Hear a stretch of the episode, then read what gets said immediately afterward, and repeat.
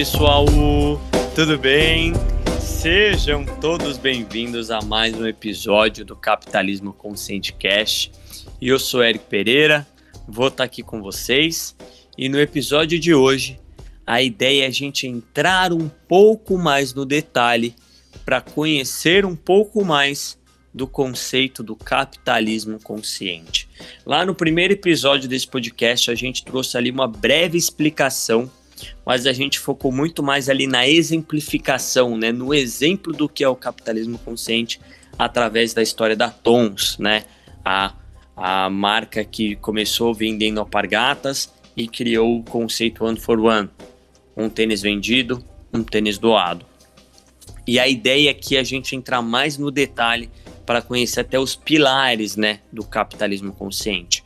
Mas antes da gente entrar nesse tema, eu acho que é interessante a gente fazer uma breve reflexão aqui sobre o motivo de nós, né, de nós seres humanos criarmos tantos conceitos, de nós termos tantos conceitos aí criados. Porque o conceito ele surge para facilitar a nossa comunicação. Porque o conceito nada mais é do que uma palavra ou um conjunto de palavras que conta uma história. Porque o conceito ele surge através da observação de um conjunto de atitudes, de um conjunto de ações, de iniciativas, pode até ser mesmo linha de raciocínio, que quando observadas, é, nota-se a criação de um padrão. E aí, para facilitar, a gente dá um nome para esse conjunto de práticas, iniciativas, enfim, que foram observadas e, consequentemente, fica muito mais fácil de comunicar. Um exemplo bem simples, o caso da sustentabilidade que nem a gente falou no segundo episódio aqui. Quando a gente fala de sustentabilidade, a gente já remete que são ações, iniciativas que estão atreladas ao fator ambiental, ao fator social e também ao fator econômico. E no caso do capitalismo consciente, é a mesma coisa. O observador, né, o acadêmico, o estudioso, foi o Raj Sisodia, é o Raj Sisodia, né, onde ele começou observar ali iniciativas de empresas que não tinha só a maximização de lucro como foco, mas tinham também iniciativas, ações que iam na linha ali de proporcionar um impacto positivo para toda a cadeia, pode ser de fornecedores, de clientes, de investidores, de meio ambiente, de lado social. E conforme ele foi observando essas iniciativas, ele notou um padrão e ele definiu ali quatro pilares do capitalismo consciente, que são o propósito elevado, a integração com o stakeholder, a liderança consciente e a cultura consciente.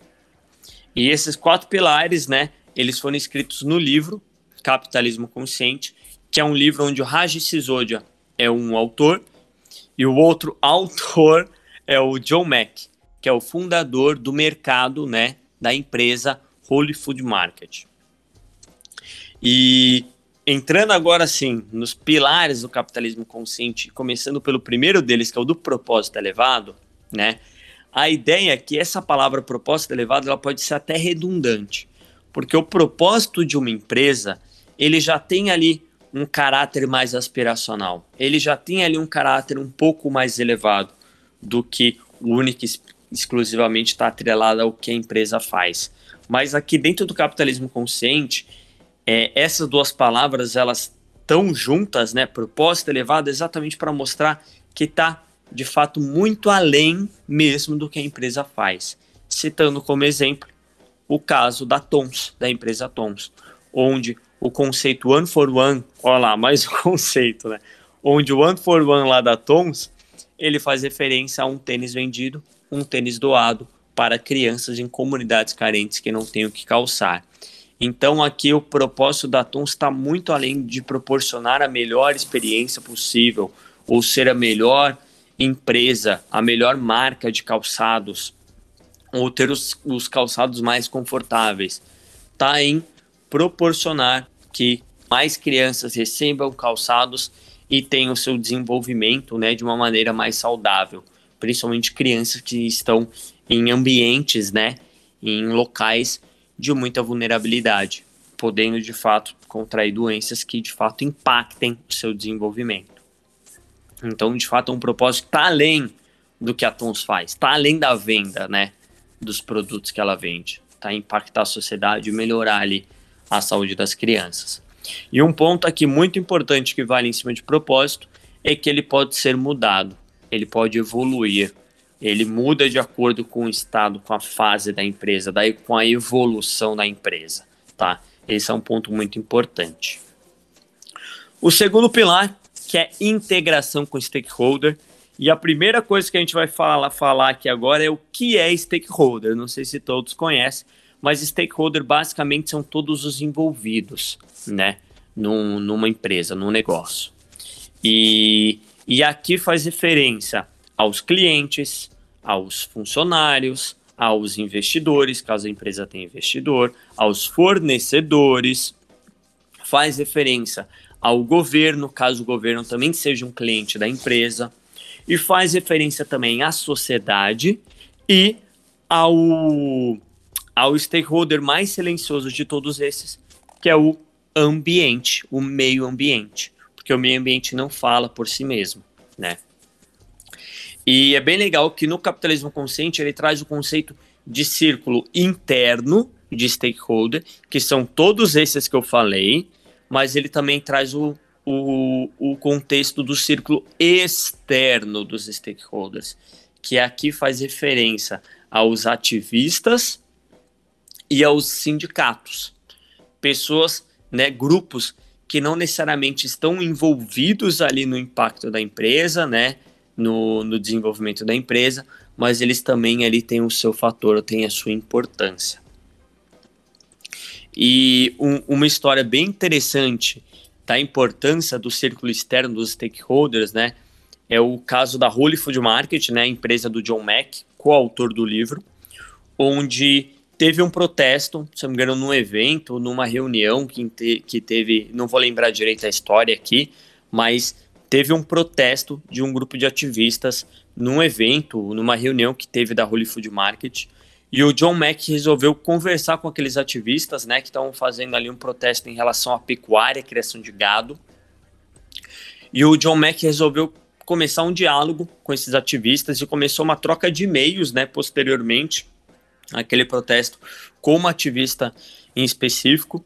E através de, das trocas de e-mails que eles fizeram, chegou um momento onde a ativista foi muito ríspida com John Mack, falando que ele tinha um conhecimento muito superficial, que num, uma pessoa na posição dele, no cargo dele, na liderança de uma empresa e com toda a responsabilidade que ele tinha, né, que ele tem, ele jamais poderia ter um conhecimento tão superficial e raso sobre a pecuária, ainda mais se ele quisesse falar a respeito daquele tema. Então foi um comentário muito crítico, né, ao conhecimento do John Mack em relação a esse assunto que ele estava começando a adentrar que é a criação do gado. E o John Mack recebeu essas críticas e resolveu de fato entender e reaceitou o desafio, né? Começou de fato a estudar muito, ler muitos livros, aprofundar muito no assunto da criação de gado. E conforme ele foi aprofundando e tomando conhecimento, ele notou que aquela ativista estava completamente certa. Ele de fato tinha um conhecimento muito superficial do assunto e aí, posteriormente a tudo isso, todo esse aprendizado que ele teve, ele funda uma iniciativa que visa ali uma maior consciência na criação do gado, tanto para diminuir os impactos ambientais que são gerados, como também do, do, do, tratamento, né, da criação do gado como um todo até o abate. Então é bem legal essa história porque ela mostra a importância de você também considerar o sindicato e os ativistas, né, como um grupo de pessoas que estão ali muitas vezes podem estar, né, em prol de querer que aquela empresa tenha um desenvolvimento melhor e proporcione um ambiente em cima das iniciativas que ela vai tomar. Até porque muitas vezes os ativistas têm um conhecimento mais profundo em relação ao tema, né? E essa história é bem legal por conta disso.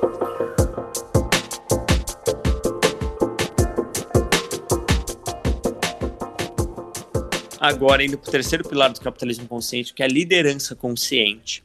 E esse pilar é muito interessante, porque de fato não importa, né? Não, não vai importar muito se você tem colaboradores, se você tem funcionários que têm excelentes ideias, que pensam ali em conseguir integrar os stakeholders, pensam às vezes em fazer treinamentos para fornecedores para que eles que esses fornecedores te atendam com melhor qualidade, tem ali iniciativas de impactar o meio ambiente positivamente, impactar a sociedade de maneira positiva, se não tem uma liderança que compra tudo isso, que enxerga valor, né? E principalmente uma liderança que não está atrelada, que não vê, né, é, credibilidade, não digo credibilidade, mas não vê significado, né, correr atrás daquele propósito elevado, ou que não mantém aquilo como um foco primordial, né, da gestão. Então a liderança consciente vai muito nessa linha para conseguir tracionar boas iniciativas, dar visibilidade, dar tração para boas ideias e proporcionar que a empresa, as atitudes estejam em linha daquele propósito elevado. E o quarto e último pilar do capitalismo consciente faz referência à cultura consciente, né? E aqui acho que é interessante falar o que é cultura, trazer aqui uma breve explicação da cultura empresarial, que basicamente é um conjunto de ações, um conjunto de atitudes que são adequadas, que são vistas como adequadas dentro de uma empresa. E basicamente cultura é aquilo onde talvez você nem perceba que você está imerso. Muitas vezes você só percebe quando você sai de lá, quando você muda de empresa, ou, por exemplo, quando a gente viaja para um outro local mais distante da nossa cidade onde nós moramos, a gente começa a notar muitas mudanças de hábitos, né? As mudanças de cultura. E dentro de uma empresa é a mesma coisa. E a cultura consciente, esse pilar, ele basicamente se forma de maneira mais natural caso você já tenha o pilar do propósito elevado muito bem definido, o propósito da integração com o stakeholder muito bem definido e também um líder consciente muito bem definido.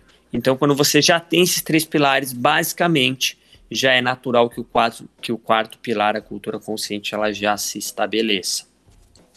E a cultura ela vai muito numa linha de transparência, vai muito numa linha de autenticidade, vai muito numa linha de escutar os diferentes funcionários, vai muito numa linha de proporcionar bons programas de remuneração, de benefícios não só para os executivos, mas também para funcionários que estão há mais tempo na empresa, que eles também têm muita sua importância. Então são vários conjuntos de hábitos, hábitos, vários conjuntos de práticas muito, muito legais que a cultura consciente proporciona tudo isso e, consequentemente, proporciona também um melhor ambiente para os funcionários e para todo, toda a gestão da empresa como um todo. Muitos exemplos legais né, da cultura consciente você pode encontrar no livro do Capitalismo Consciente. É, então, basicamente, era esse a ideia desse episódio agora, a gente falar sobre o, os pilares do capitalismo consciente, entrar mais no detalhe, exemplificar um pouco. E é isso aí, gente. Obrigado por escutarem. Espero que tenham gostado. Vamos juntos. Capitalismo Consciente Cast. Valeu!